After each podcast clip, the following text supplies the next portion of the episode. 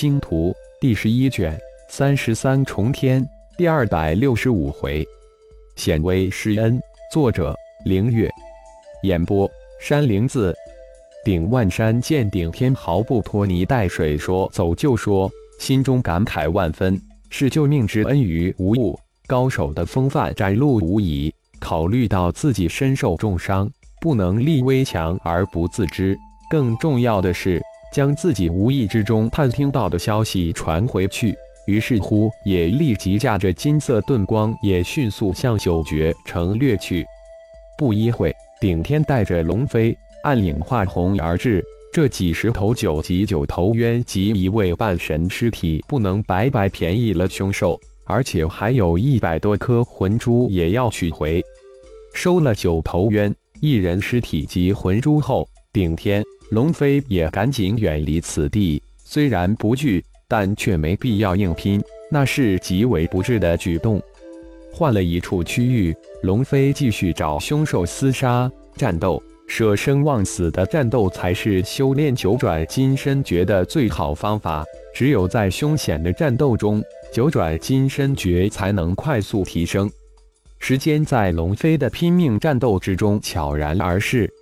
大战很快就要爆发，将这一百多颗魂珠吞噬掉，争取这几天突破到渡劫中期。有了这几十头九级九头渊半神一人尸体及魂珠相助。相信血蛟化身也差不多了吧？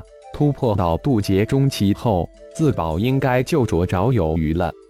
遁入一处山腹，布下防护阵后，恢复本尊的浩然这才说道：“父亲，感应就在这几天能突破了。突破到渡劫中期，再凭借九转金身诀前三转的战神之体叠加，我有信心正面硬拼九级凶兽。”再有化身相助，击杀九级凶兽应该不太阴难。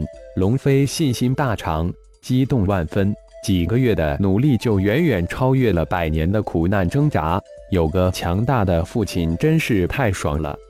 胆大、心密、谨慎，九绝山脉对你虽说有惊也有险，但大可闯的。浩然一字一字的评价道：“浩然的这评价可不是瞎砍的。”而是参照自己血麒麟化身相当境界之时的战力得来的。三爪变身战神数倍战力叠加，虚空秘典三大神通，星光剑阵，龙族秘传神通，这一切都使龙飞战力在境界提升后急剧飙升。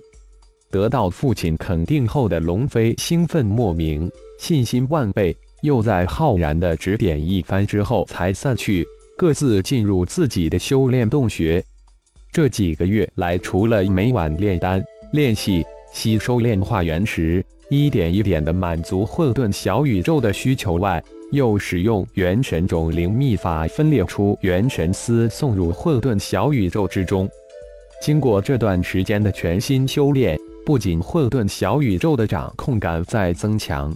而且浩然对中心丹田五行元婴眉心的那个喇叭莲台已经可以控制了，终于摆脱了那种完全无法控制的局面。喇叭莲台在浩然的心念控制之下，可以脱离眉心，在体内任意移动，任意操控喇叭莲台对体内真元的吸收。遗憾的是，现在浩然还无法操控喇叭莲台出体。吸收了近百颗原石之后，浩然这才停止了修炼，开始尝试着将符咒融入修真界的炼丹炼气之中。浩然有种感应，修真文明与符咒文明虽然看上去有很大的差异，但一定有着本质的联系。浩然能成功将科技文明与修真文明糅合成一体一样，浩然也尝试着将两种文明糅合。随着分入微符修炼达到圆满，越来越多的符咒符文在魂石之下清晰地显示出来。强大的灵魂之力可以让浩然能一口气将符咒符文凭空构筑出来，使得融合修真文明与符咒文明有了方向和基础。千百次的尝试，虽然只是偶尔成功一二次，但却将浩然的激情完全提起来。在修炼上迷茫很久的浩然，像是突然又找到了方向一般，热情如火。一晚的时间眨眼即过，收了阵旗，变化成顶天之身，带着龙飞再次遁出了地底。随即暗影也被龙飞放了出来。哇，好热闹！刚一遁出的地顶天，龙飞就发现天空之中各种遁光闪现，根本不用伸展出魂石妖孽。天空放目看去，到处都是厮杀，不时有九头渊的庞大尸体掉落，鲜血四溅，残雨飘飞，勾画出满目狼藉的天空战场。很明显，蛮荒世界各族联盟大军蜂拥而至，眼前战斗似乎各联盟占据了绝大的优势。天空中被击杀的九头渊如雨一般坠下。好，不用我们动手了，让化身。暗影自由去吞噬吧，我们到处逛逛。顶天满面笑意，又是一个趁浑水摸鱼的好机会。蛮荒十二大种族，还有三种族的蛮荒之心没着落。顶天的声音刚落，龙飞的血蛟化身暗影就化为一红一黑两道光华一闪即逝。如此丰盛的血实验正等着呢。对于血蛟化身来说。只要有充足的血石供吞噬，修为就会蹭蹭往上窜，根本不存在境界屏障的约束。这就是血神经的神奇之处。而暗影是什么神奇物种，连浩然自己都搞不清楚。暗影的成长需要的是无限量的灵力，而蛮荒世界凶兽肉体之中存在大量的灵力，放开怀抱去吞噬就行了。经过这几个月来不断的吞噬，暗影不仅是速度增长迅猛，身体强度、攻击力也是暴涨，成为龙飞真正有力强大的战斗伙伴。走去看看纪灵魔族的依仗。顶天说完，两人化为二道流光破空而去。父亲，这纪灵魔族的底温也是极其厚实。九级九头渊突然一下子满天空都是，就是任凭宰杀也需要大量的时间。何况这九级九头渊的战力非凡。二人的身形如流星划过天际，躲避了无数群九级九头渊的尾追堵截。龙飞满脸的震惊，惊叹父亲变化之身的速度之快，否则只怕早就被围堵住。纪灵魔族在九绝山脉暗自潜伏千万年，纪灵的九级九头渊绝对是一个非常庞大的数字。专凭这九头渊，蛮荒各族联盟就不容易对付。而且这纪灵魔族可不只有九头渊，被他们祭灵的蛮荒各族高手只怕也不少。这才是祭灵魔族的依仗，他们敢将蛮荒各联盟引过来，想来所图不小。这场战争只怕不是一会半会能结束。坐在顶天一边肩膀之上的龙飞听着顶天分析，顶刚，龙飞突然用手一指，叫道：“一百顶人陷入几百九头渊围劫之中，在天空之中激烈的厮杀着，声势庞大惨烈。顶天，龙飞的熟人顶刚正在其中。顶天兄弟。”天边如流星划过的金色光影，自然引起的众人的视线。顶刚一见，大喜，这可是真正的高手，于是兴奋地高叫道：“啊，队长，他就是上次救你们的神秘高手顶天！”一旁的队友惊呼道：“怎么还带着一个天外女修？”另一个队友问道：“顶刚，没想到这么快咱们又见面了，别来无恙。”顶天龙飞身形停在外围，高声的回应道：“似乎没有动手的意思。”不过九头渊群却自动的分出十数头向顶天两人扑过去。顶天兄弟真是我顶刚的福星，每次遇难都能碰到兄弟你，这次一定要好好的感谢一下兄弟的恩情。顶刚表现出一副老熟人、老朋友的样子。说起话来十分的随意。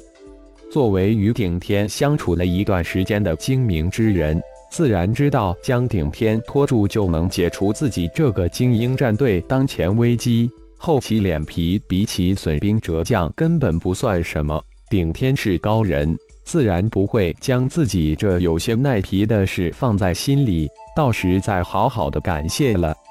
这家伙还真不是一般的厚脸皮。龙飞，你注意收集九头冤脑袋，那可都是魂珠。既然出手，就不能将这大便宜给他们占了。顶天以龙飞才能听得到的声音嘀咕了一句。说完。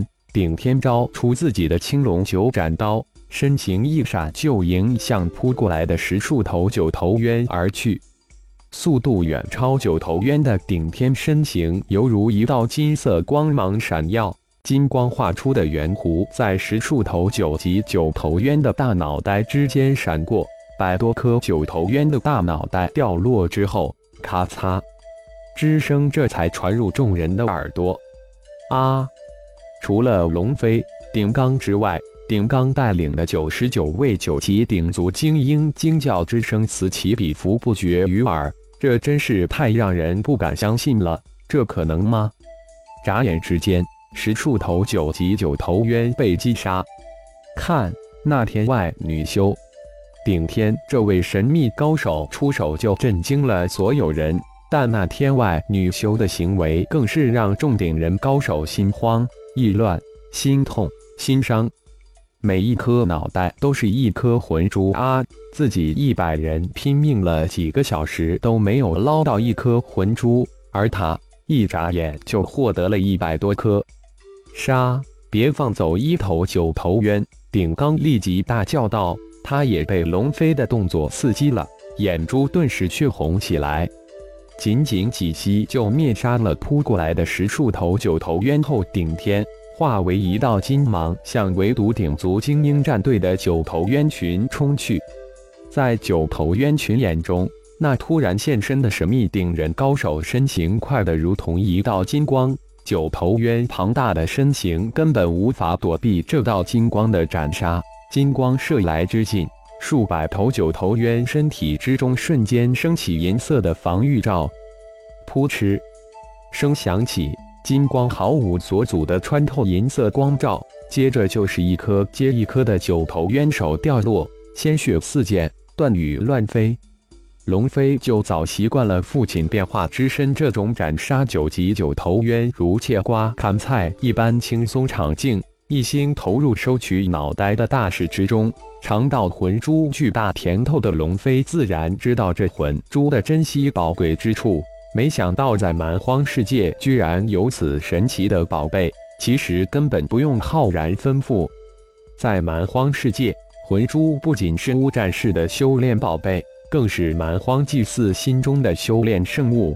有了魂珠，祭祀就能利用它迅速进阶。正是因为魂珠的无比珍惜和宝贵，才造成晋灵一族成为蛮荒魔族。刚刚还极力防御的顶刚精英战队队员，突然一下子变得无比疯狂起来，拼着性命搏杀九头渊，不死不休。三百多头九头渊几乎被顶天一人灭杀了二百五。这才罢手的顶天看着一百人的顶人精英战队围剿剩下的几十头九头渊，内心暗笑。龙飞收取完顶天斩落的九头渊首后，又从容不迫地将落下的几百头九头渊尸体收入戒指之中。这些九级九头渊尸体就是自己化身的修为等级，可都是好东东。一个小时后。顶刚一众人才将剩下的几十头九头渊鸡杀殆尽，不仅收了魂珠，九头渊的尸身也没放过，也一并收走。顶天兄弟，谢了！顶刚浑身是血的掠到顶天的身前，一抱拳，大声谢道。众高手也都齐齐掠过来，眼中满是敬畏之色。什么时候顶族出了如此高手？怎么从来没有听说过呢？心中更满是疑惑，呵呵，以后小心点，只要不被大群的九头魔渊给围堵住，以你们战队的战力，自然无往不胜。魂珠虽好，但也要有命用才行啊！好了，后会有期。顶天说完，带着龙飞化红而去。后会有期。感谢朋友们的收听，更多精彩章节。请听下回分解。